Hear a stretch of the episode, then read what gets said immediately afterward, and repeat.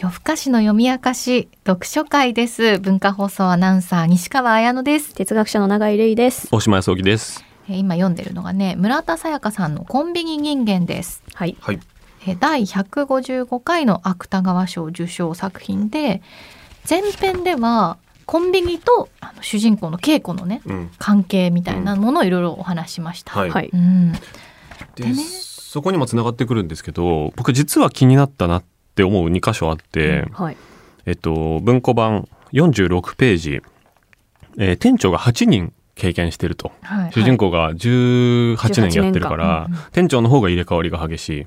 で18年間店長は姿を変えながらずっと店にいた一人一人違うのに全員合わせて一匹の生き物であるような気持ちになることがあるうん、っていう表現ね、面白い。そしてもう一個気になるのが、えっと、甥っ子とかのなんか顔をもっと見に来てよみたいな話をこう妹さんがしてまあ盛り上がる、まあ親戚トークあるあるみたいなシーンなんですけれども、えーまたいいな。甥っ子の顔ももっと見に来てよ。妹が笑うが、私は美穂の子供も、美穂っていうのは友達ですね。うん、甥っ子も同じに見えるので、わざわざこっちの方も見に来なくてはいけないという理屈がよくわからない。でもこっちの赤ん坊の方が大事にしなくてはいけない赤ん坊なのだろう。私にとっては野良猫のようなもので、少しの違いはあっても赤ん坊という種類の同じ動物にしか見えないのだった。っていう、これは、まあ、芸能人の人とかが言ったらもう大変なことになるような言葉なんですけれども、なんかこの二つかなり大事だし、彼女の主人公のこう、申請をものすごい出してる部分だなって思うんですよね。うん、でそれは何でかっていうと人とかがそのポジションでしか見えないほ人を人間そのものだとあんまり思わない。う、うん、でそれは多分彼女のその視線は自分自身にも向いていて自分を自分として愛したりとか信じたりすることはできないって最初からかなり諦めているところがありますよね。うん、うん、だからこそコンビニっていう全てマニュアルが決まっていてその通りにすればその通りに評価される。っていうところ。そしてそれ以上の責任は負わない。っうん、ていうところが転職になっているっていうところだと思うんですけどこれがコンビニ人間っていう、えーある種特殊な、えー性格なのかなって思わせるんだけれども現代人誰しもがちょっと共感してしまう部分だと思って、結局我々は自主的に生きているようでいてシステムに生かされているんだ。っていうことがこの作品の割とベース核にあるテーマというか問いかけなのかなと思っていますっていう話がちょっとしてみたかったです。その個別性っていうことに対する圧倒的な興味のなさですよね。うん。うん。うん。でその前半でもお話したように子として埋没していくことをむしろ望むっていうのが彼女の在り方ですけど、うん。それは本当大島さんおっしゃる通り他の人にも向いててうん。個別性を全然問題としないと。でシステムとか所属っていうところを、まあ、着眼してるんだけれども、うんはいさらにその彼女はそのなんでしょうね、まあ、共感するとか思いを交換するみたいなことにもあまり関心がないんですよね。うんわからないっていうようなことを言う。でもじゃあだからといってそこにしか関心がないかっていうと私ねこれあのねカミュの「異邦人」を読んだ時も思ったんですけどあれもあの今日あの今朝ママンが死んだっていううん。一行目、衝撃的な一行目から始まって、ムルソーは主人公ムルソーはあの全然こう母親が死んだら悲しいもんだろうとか周りに言われても、うんえわかんないみたいな感じなんですよね。でそこと共通してるのはものすごい観察力なんですよ。うん。って思っててムルソーもあのこの「コンビニ人間」も52ページとかとても象徴的ですけど白羽さんはいのシーンなんですけど白羽さんがなんか「コンビニのバイトでわからないことをクスクス」とか言ってこうバカにして笑ってるんですよね。後から入ってきたやつなのにね。ねはい。で鼻が鼻で笑った時に笑った表情に鼻がプーってなるってこれ私よくなるんですけれども っていうどうでもいい情報ね。白羽さんの紙で作ったような乾燥しきった皮膚の裏側にも膜を張るような水分があるのだなと私がその膜に膜が割れるのに気を取られているとうんぬんかんぬんとか 異様な観察力なんですよ。とかもう一箇所ね70ページ白羽さんの、まあ、ものすごい人を見下していてここ僕もページページ折ってあります。何かを見下している人は特に目の形が面白くなる、うん。そこに反論に対する怯や警戒もしくは反発してくるなら受けて立ってやるぞという好戦的な光が宿っている場合もあれば無意識に見下している時は優越感の混ざった恍惚とした快楽でできた液体に目玉が浸り膜が張っている場合もある、膜というものにね気づいて、うん。ここまで適切に描写できるんですよ、うん。彼女はもう目そのものというかムルソー異邦人神の異邦人のムルソーもこう窓から外を見るときに窓のこのネジがどうなってるかとかが異常に細かく書かれてたりするんですよね。だからその思いというところの心のなんか心の通い合いとかうん。ふわっというようなことじゃなくて、うん。目を凝らして耳もよく聞こえるんですよね。とても観察者ではあるなっていうのは感じるんですよね。うん。うん。あと敏感ですよね。うん。すごく。じ自分があのね前編にもあったそのコンビニとの関係で異物になっているとかコンビニに削除されないかの心配うんとか語る時もままだ誰の心も動いてないし行動に移ってもないのにそれの心配したり人の心配したりとか、うんすごいなんかいろんなところが敏感なんだなと思いましたね。うんうんうんでその敏感さっていうのがもともとあった敏感さなのか彼女がコンビニ人間として生まれ変わった後に育っていった敏感さなのかっていうのはああそうね。どっちもあり得るかなと思っていまして、はいはいはいこの作品もこうかなりキャッチーな入り口から始まるしこれ芥川賞を取るコツがあるのかなと思ったのは、はい。これ音の描写から入ると芥川賞取りやすいもしかして。寂しさはなるじゃん。とか あ背の 飛行機のあの飛行機の音ではなかったはなんだ飛行機の音ではなかった。そう。耳のところの虫の音だったっていうね、え村上龍もそうですけど。で今回はがコンビニエンスストアは音で満ちているっていうところから入ってるんではいここポイントです。すごいこすごい研究結果出ました。出ました。音から始まる。うん芥川賞受賞作品は音の描写から始まりがち。ガチなのでなんか候補には入ってんだけど取れないなみたいな人は、うん音から入ってみると次取れるかもしれない おすすめです。何人かいらっしゃると思うんですけど 確かにでもこのコンビニエンスストアは音で満ちている。うんでその後コンビニの細かい音の描写があるじゃないですか。そこれもその結構の敏感うなものすごく敏感、うん。ところ出てますね。うん。うん。お客さんが、えー来る気配を先に察知して、えーこういう動きをしたらこういう順番でレジに来るんじゃないかという動きを察知して完璧なタイミングでレジに行くという彼女なりの完璧な敏感なルーティーンから描かれていくんですけど、うん。これがコンビニの中でこそ発揮されるものだっていうのが割と職業小説あるあるだと思うんですよ。うんうん。日常の中ではそのスイッチはオフられるっていうのがあるあるだと思うんですけど彼女そんなことないですね。その親戚とか日常の会話の中とかでも自分を排除しようとしてくるシステムとか偏見みたいなものに関しては、えー視線差別感情とか、えー目線とか声色とかにものすごく敏感ですよね。うんだから、その育ってきた彼女の敏感さっていうのは二つ理由があると思っていて、一つはその職業人としての敏感さ。うんで、その敏感さそのものを、もう一つを、えープライベートで自分がコンビニ人間という、こう、えーコンビニで36歳、えー未婚、恋愛経験なし、フリーターとして、えーマイノリティ弱者として社会では置かれてしまう方に方に方に向かって生きていくがゆえに、自分に対する視線にもより敏感になっていったというのが、両方コンビニ人間だからこその敏感さなんですよね。確かに。うんうんっていうところが文学としての強度をめっちゃ高めてると思うなっていうん。う。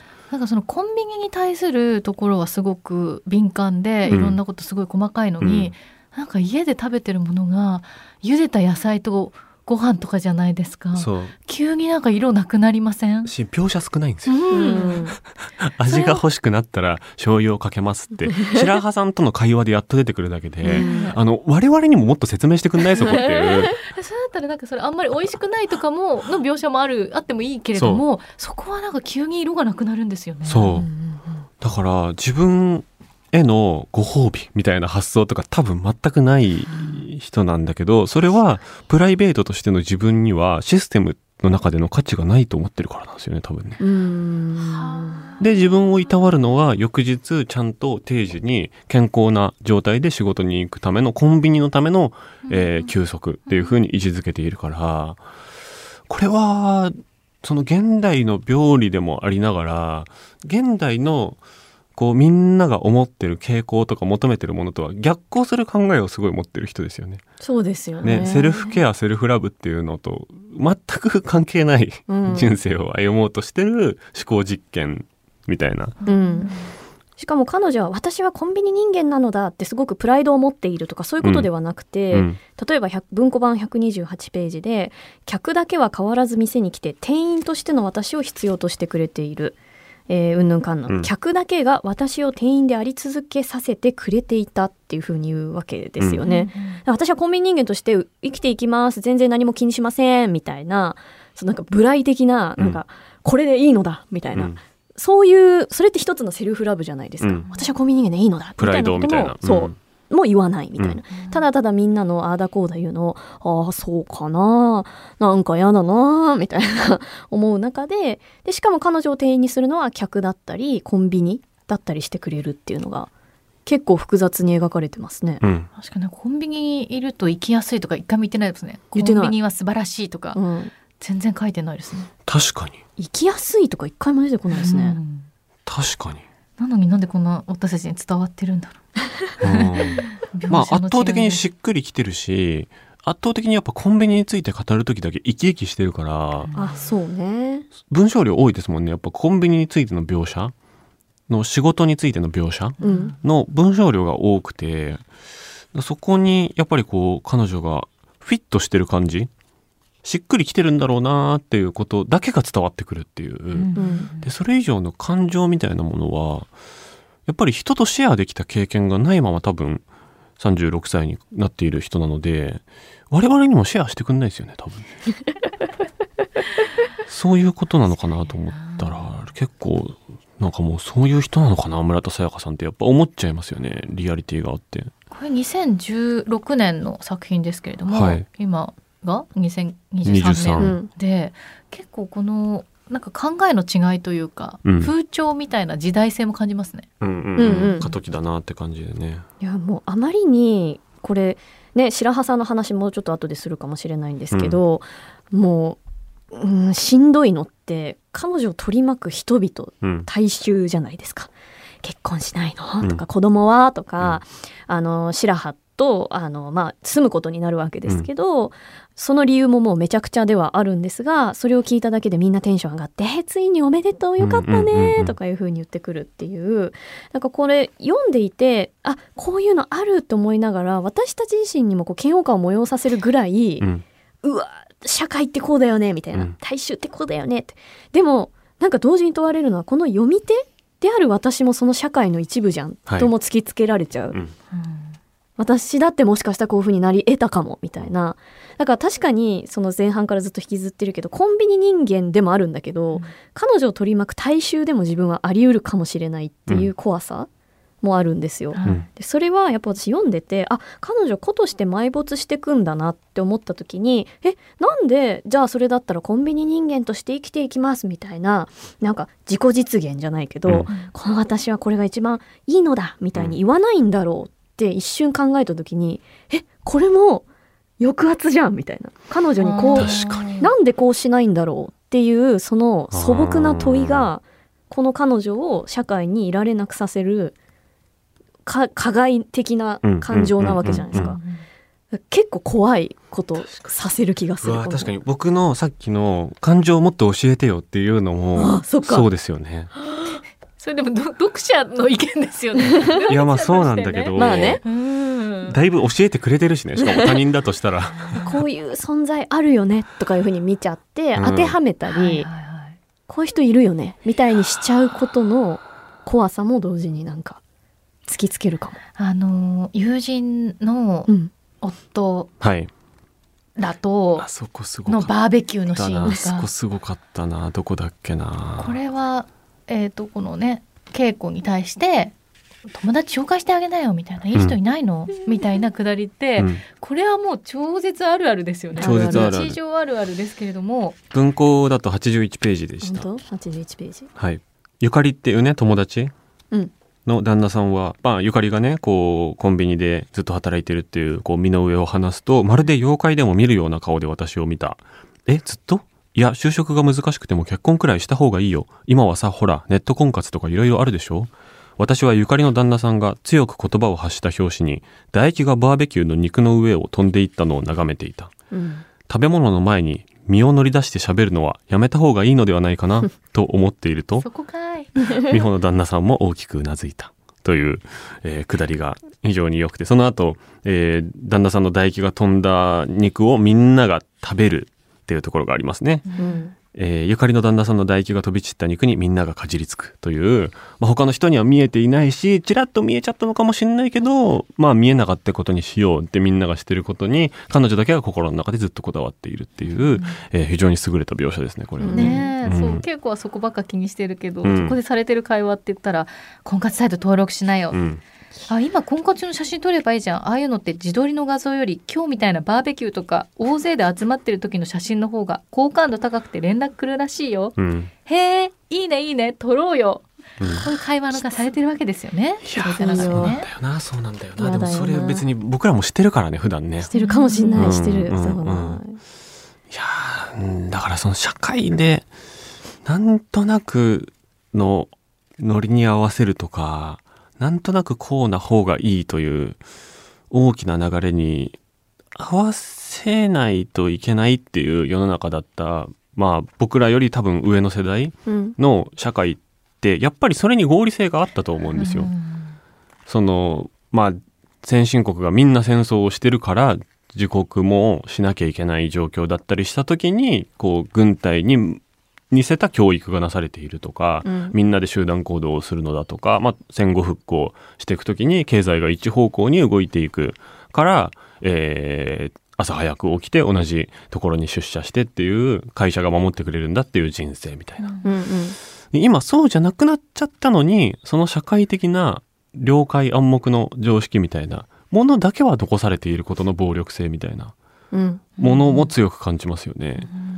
そこにものすごいヘイトを溜め込んでるのが白羽じゃないですか。そうだそうだそうなってくるんだそういうことだ。で106ページでしその白羽が、うんえっ、といいですか？村のためにならない人間にはプライバシーなんてないんです。うんうんぬんかんぬんどちらかの形で村に貢献しない人間はね異端者なんですよ。うんっていう風に言って「はあ」って全然響いてないんですけど全く響いてないです。はあっつって。うん。でその後に、まあ、古倉さんももう少し自覚した方がいいですよ。この後も最悪なんですけどあんたなんてはっきり言って底辺中の底辺でもう子宮だって老化しているだろうし性欲処理に使えるような風貌でもなくかといって男並みに稼いでいるわけでもなくそれどころか社員でもないアルバイト。はっきり言って村からしたらお荷物でしかない人間のクズですよ。って言うんですよね。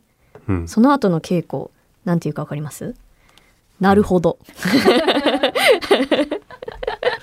このすれ違いちょっと響いてないね。何も聞いてない。あのパワーが効いてないのが痛快ですらありますけどね。今読むとね。まあでも稽古からね一緒に住みませんかっていううん。ことでうん、言うんですよでそれであの白羽さんはうろたえるっていうね。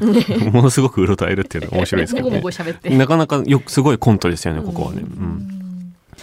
ただなんか白羽さんのいろんなねなんかあ頭でっかちな部分って言っていいのかわかんないんですけど、うんはい私感心したところがあって 結構これ人間性出てるなと思うんですけどあの一緒に住んでることに喜んで妹が遊びに来るわけですよね。はいあねここねファインプレーねで白羽さんはなぜかあの押し入れにいる虫が苦手だから、うん。ずっと一人で浴室で生活してるわけですよ、うん。お風呂場で、うん。そこになんか布団とか勝手に持ち込んで、うん。自分はお金払ってないのに、うん。で家賃も食費も出してないんですよね。ないんですよね。はい。で妹が「え？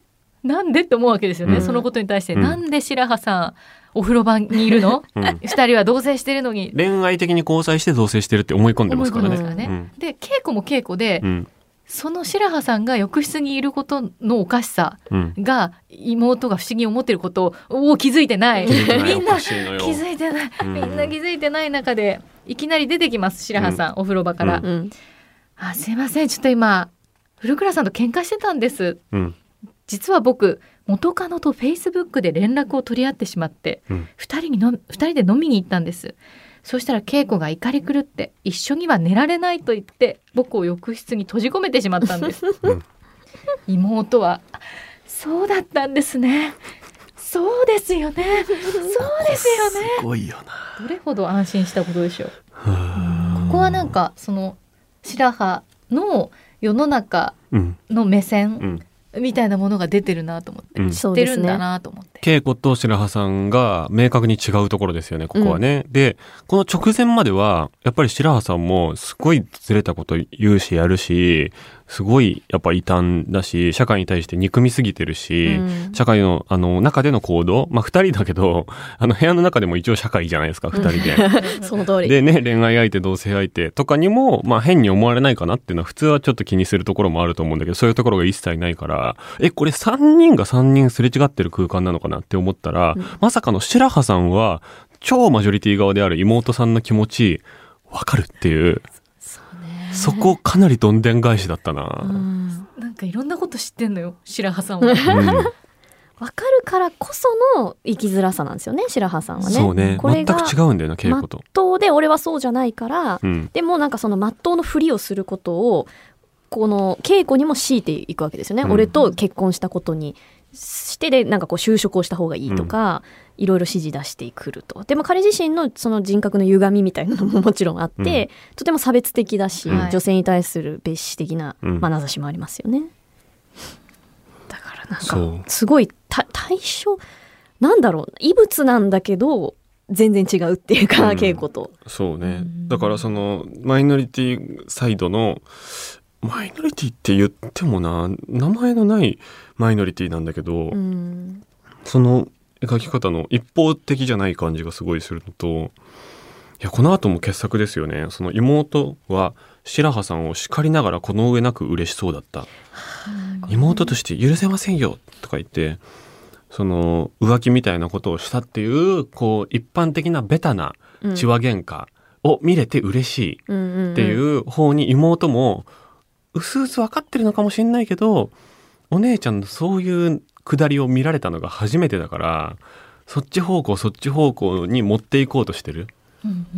浮気した姉の彼氏とそれに怒る妹の私っていう方に持っていこうとしてるっていうところがなんかけなげだしでもそれに対して姉はほとんど何も思ってないに近いんですよね。うん。で姉の稽古は白羽さんみたいにその向こうがこうしてほしいだからこうするっていうことすらできない分かっていてもできないっていう。でうん。それを分かってるって思うことが間違ってる可能性が高いっていうのを幼少期のいろんなイベントからもう学んじゃってるから下手なことしないっていうポリシーになっちゃってるっていうところもあるけどなんかそのそうならないために僕らはこうなんじゃないかっていうなんとなくの正解みたいなことを毎日やりながらなんとなく生きてるじゃないですか。そうですね、彼女のなんて言うんだろう解釈可能性に喜んでる感じがしますね。あっていうあ私これ解釈できるみたいな。このお姉ちゃんのあり方、それまではもう全然意味わかんなくてその白羽さんに出し出すご飯も餌って言ってるんですよね。うん。白羽さん餌だよみたいな。なんか。でお姉ちゃんはいつになったら治るの？治るっていう言い方をするっていうか、やっぱ理解できないものを病気ってみなして異常だっていうふうにして排除したくなるっていう、なんだろう社会の力道性みたいなのが妹に象徴されてるうん。けどでも妹もとにかく切実なんですよね、うん。ただの暴力だけじゃないっていうか、本当に好きだし、うん。家族として見てるからやっぱりその稽古の周りの友人の行動言動とかとはやっぱ違うんですよね。ちょっと妹はね。あー確かに抑圧そのものではないんだけど、うん。だからこそより稽古からしたらちょっと複雑な部分があるっていう妹にも。でもそうだから妹を安心させようと思って白羽さんが家に来た時にシャワー浴びてる時に電話したりするじゃないですか、うんうんだから妹へのこう愛情というか愛着みたいなものもあるあるにはあるんですよね。うん喜ばせたい安心させたいという気持ちはある。で彼女が下手なことをしないっていうポリシーになったのもその親に迷惑をかけないっていう動機からっていうことでなんか家族愛みたいなものは人一倍むしろあるんですよね。だからうーん。だからその気持ちとしては分かんない部分がすっごい多いけどでもキャラクターとして嫌いになるような主人公では全くないっていう。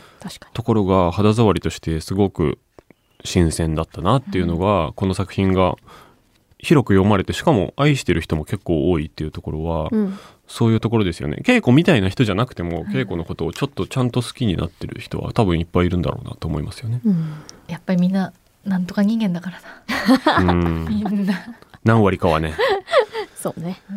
うん。めっちゃ面白かったです。ね。う。うんん。素晴らしい。何度読んでもいいですね。この夜更かしの読み明かしは今、まあ、このポッドキャストの配信、まあ、それにつながって Spotify とかね、はい Amazon とかいろんなところに配信しているコンテンツ音声コンテンツなんですが、はえー YouTube のチャンネルもあります。あります。うん、よかったらインスタとかツイッターも夜更かしの読み明かしで検索してみてください。はいでこの番組この配信コンテンツではメッセージを募集することになりました。はい、してなかったんかいっていうねいねということで、すべての宛先メールアドレスが、よふあかしアットマーク gmail.com です。ここが注意ポイントです。よふあかしのふなんですけれどもあ、これ F じゃなくて H なんで H かす。そうかそうかつけてはいなんで？なかったんかな、そうローマ字の概念。あの僕がやったんだけどあんま覚えてないな。YOHUAKASHI はい。ですね。はい。アットマーク gmail.com はい。はい。です。こツイちらまでぜひ。ッターのあれとかにねホームとかにも書いてあったりする。そこからコピペとかもできると思います。あとこのコメント欄ですか？概要文にも載せてます、いろんなところに書いてあるんではい。調べてもらえれあばととインス思います。タグラムとツイッターのダイレクトメッセージでもお待ちしてます。確かになるほど。DM も読みます何で。も大丈夫です。ください。はい、メッセージお待ちしています。でもう一つお知らせなんですが、夜更かしの読み明かしのスタッフ募集させてください。うん。音声コンテンツの制作のご経験がある方、はいぜひ一緒に番組作りませんかということで。はい。うんえーインスタグラム、ツイッターのアカウント、また夜ふあかしアットマーク gmail.com までご連絡ください。お願いしますお待ちしてます。お願いします